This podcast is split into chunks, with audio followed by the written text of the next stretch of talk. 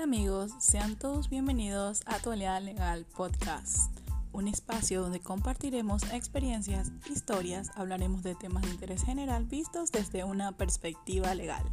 El día de hoy vamos a hablar de un tema súper, súper especial en este episodio número uno, que espero que sea el primero de muchos otros más. Pero antes de adentrarnos en el tema del día de hoy, quiero invitarte a que nos sigas en Instagram, donde nos encontrarás como tu aliada legal y también en nuestro canal de YouTube con el mismo nombre. Así que sin más, te mando un saludo y te doy las gracias por estar aquí.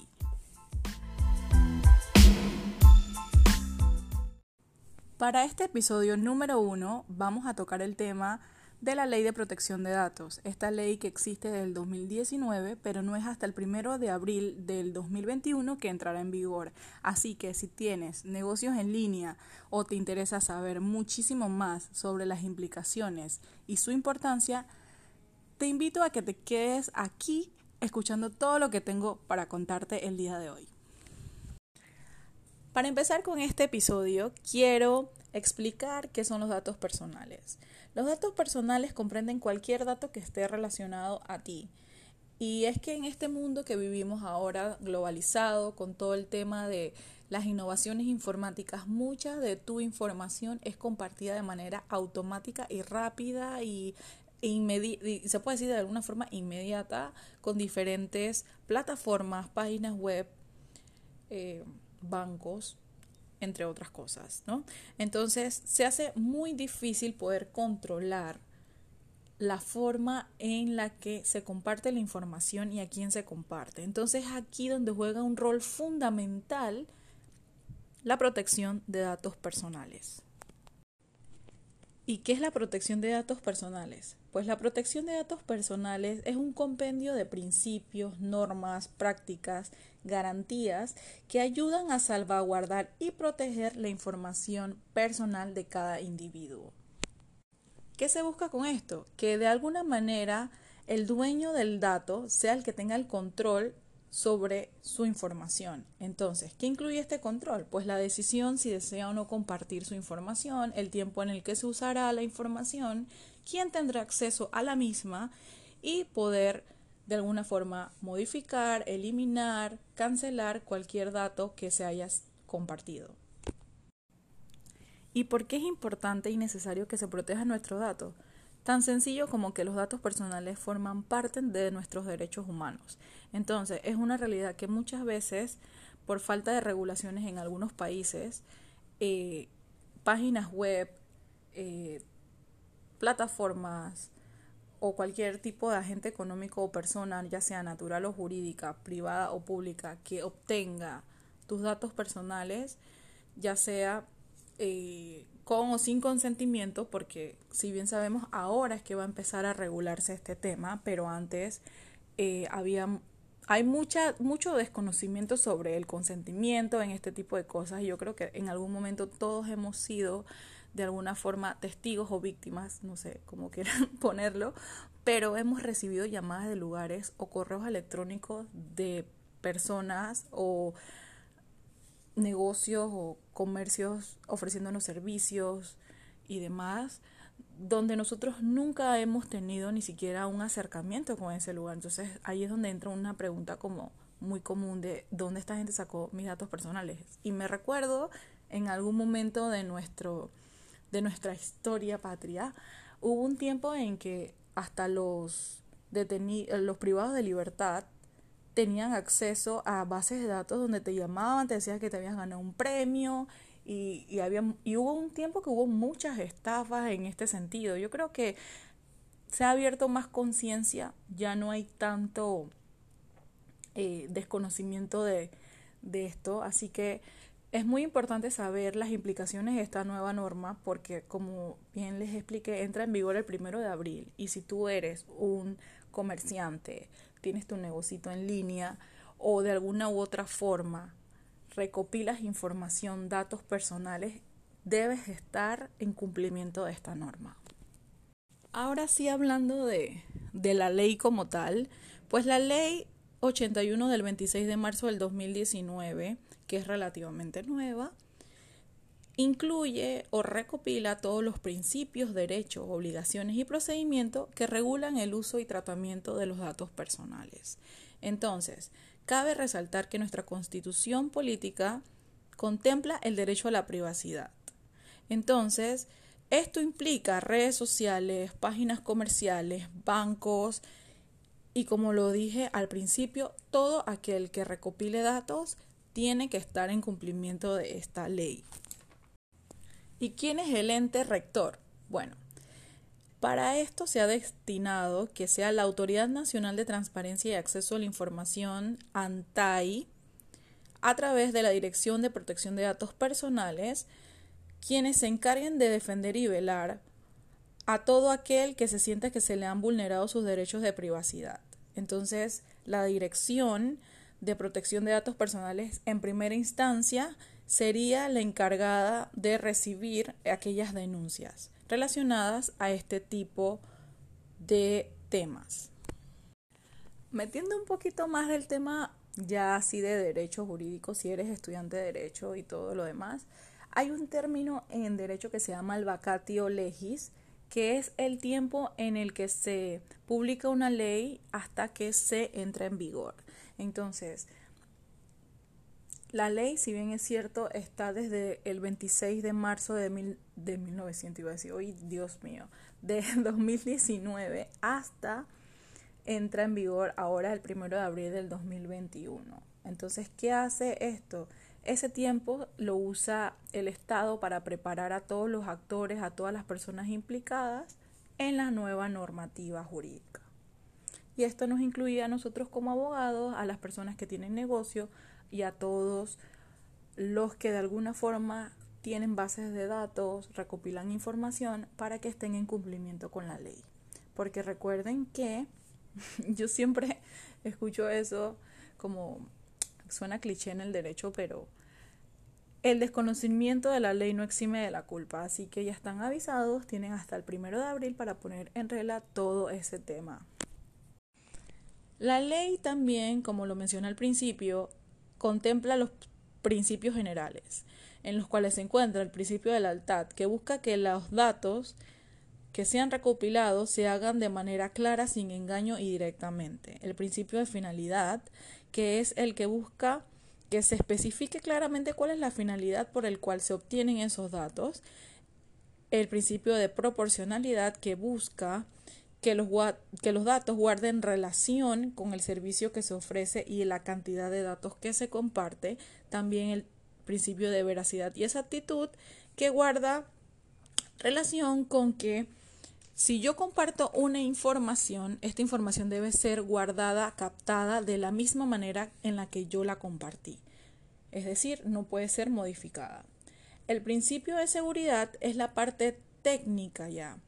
Entonces aquí entramos en el instalamiento de medidas de seguridad para proteger los datos, establecer el control de los mismos, puede ser temas de estandarización de procedimientos, pero básicamente lo que busca este principio es que tus datos, los datos que tú recopiles, si eres empresa, y los datos que tú compartas, si eres el titular, sean protegidos. El principio de transparencia también nos habla, todos estos principios guardan relación. Y esto habla de que no debe haber ningún vicio oculto en la obtención del consentimiento por la cual se obtienen los datos personales. Para mí uno de los más importantes principios de esta ley es la confidencialidad. Y es que aquí hablamos de cuando, pongo un ejemplo, si yo soy, eh, tengo una compañía y yo destino a mis empleados a recopilar o a manejar bases de datos con información sensitiva, información confidencial de mis clientes, yo debo de tener un documento legal que me respalde esa relación con mis empleados. Entonces, aquí es donde entra un en juego algo muy interesante que serían los acuerdos de confidencialidad, por los cuales un empleador y un trabajador tienen una relación contractual en la cual se establecen diferentes cláusulas de confidencialidad y manejo de, este, de estos datos personales que se recojan. Es decir, si más adelante tú como empresario despides por alguna u otra razón a alguien y esa alguien obtuvo la base de datos e ilícitamente la vendió a otra persona, hubo un incumplimiento de ese contrato.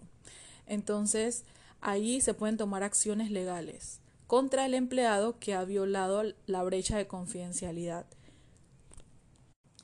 Bueno, ah, también se habla del principio de licitud, que básicamente es que los datos que se utilicen siempre sean para, para fines lícitos, y el principio de portabilidad, que como el titular del dato es el único dueño, puede hacer, puede solicitar que se hagan las modificaciones, eliminaciones y transferencia de esos datos a cualquier otro agente económico con su consentimiento en una manera fácil y amigable.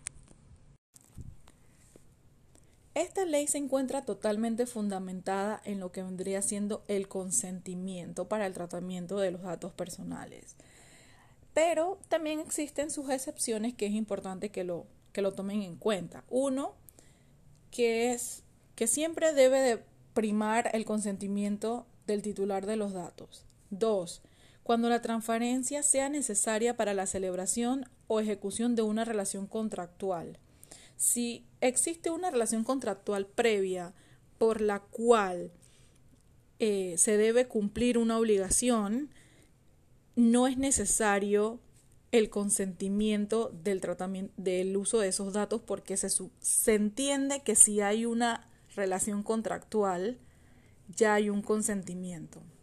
Entonces, tenemos cuando se trata de transferencias bancarias, eh, temas de mercado de valores, eso también. Cuando la información sea requerida por ley en virtud o eh, temas de tratados internacionales, solicitud de información internacional.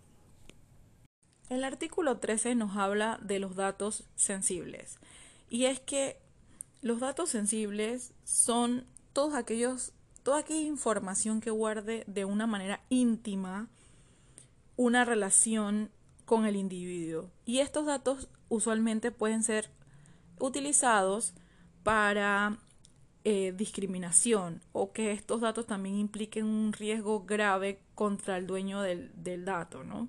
Entonces, ¿qué ejemplo puedo dar para eh, como dato sensible? Pues el, todo lo de la raza, orientación sexual, religión, opiniones políticas, datos de salud, datos genéticos y biométricos, cuya finalidad es identificar exactamente a una persona. Todos estos datos deben de ser protegidos y no pueden estar sin consentimiento en diferentes bases de datos. O sea, si tú recopilas este tipo de información como agente económico, tú no puedes compartirla sin consentimiento del dueño del, del dato. Entonces aquí entra una parte fundamental como titular de, los datos de verificar cada vez que das consentimiento, ya sea en aplicaciones, cuando aceptas términos y condiciones en páginas, el tema de, de plataformas de pago, de revisar que tu información eh, esté primeramente protegida y que no se comparta de una manera en la cual tú no, no, deseas. Es decir, si tú estás de alguna manera dando tu consentimiento para que se utilice tus datos exclusivamente para recibir noticias, entonces que así sea. La ley también hace excepciones para cuando se pueden usar los datos sensibles de, de los titulares de, de la información. Y esto es cuando exista un consentimiento explícito del dueño del dato. Como bien lo hemos mencionado, esta ley se basa enteramente en el consentimiento. Si tú quieres tener mejor control de la información que compartes, siempre tienes que leer todo lo que implique términos y condiciones, avisos de privacidad y demás cuando compartes tus datos personales en línea. También hablamos de cuando existan estrictamente necesarios eh, para salvaguardar la vida del dueño del dato y que éste se encuentre físicamente y jurídicamente incapacitado.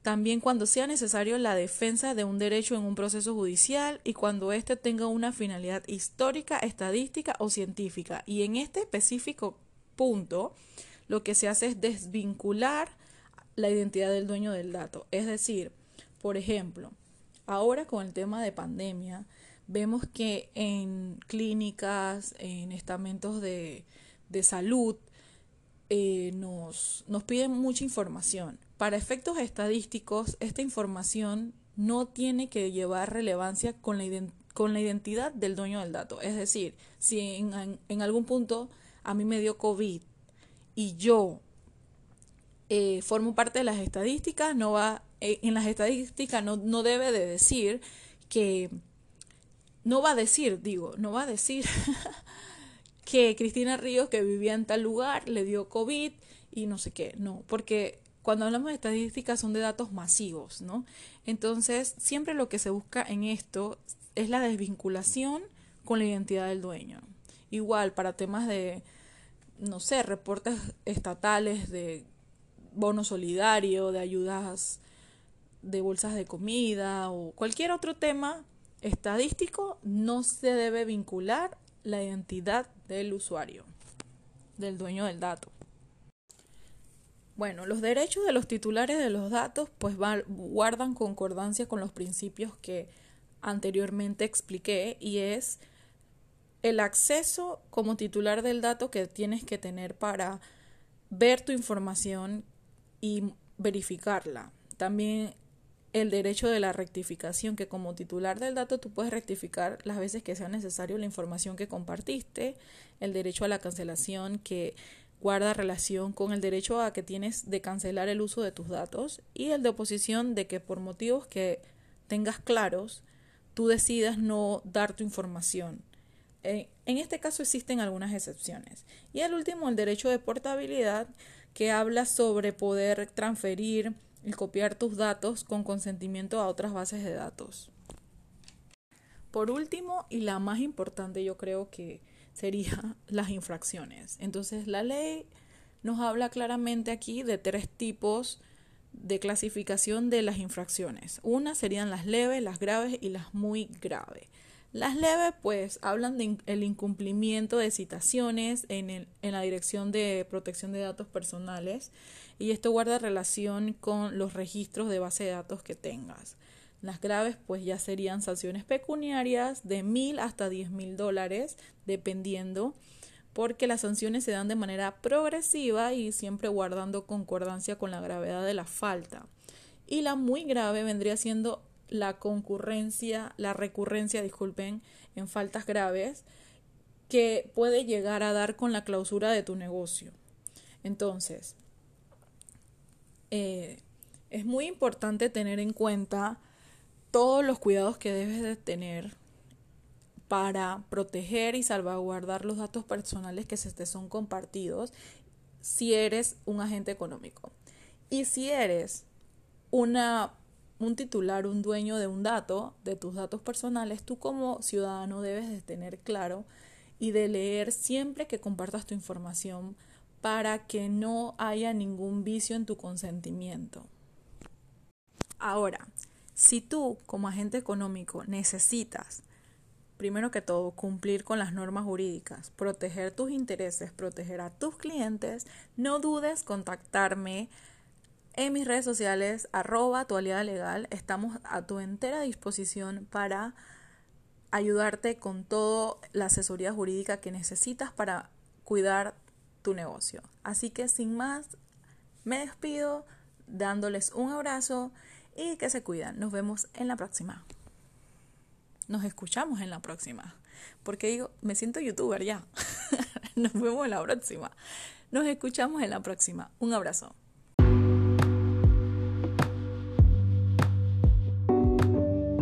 Muchas gracias por escuchar este episodio y te invitamos a seguirnos en nuestras redes sociales. Arroba Podcast.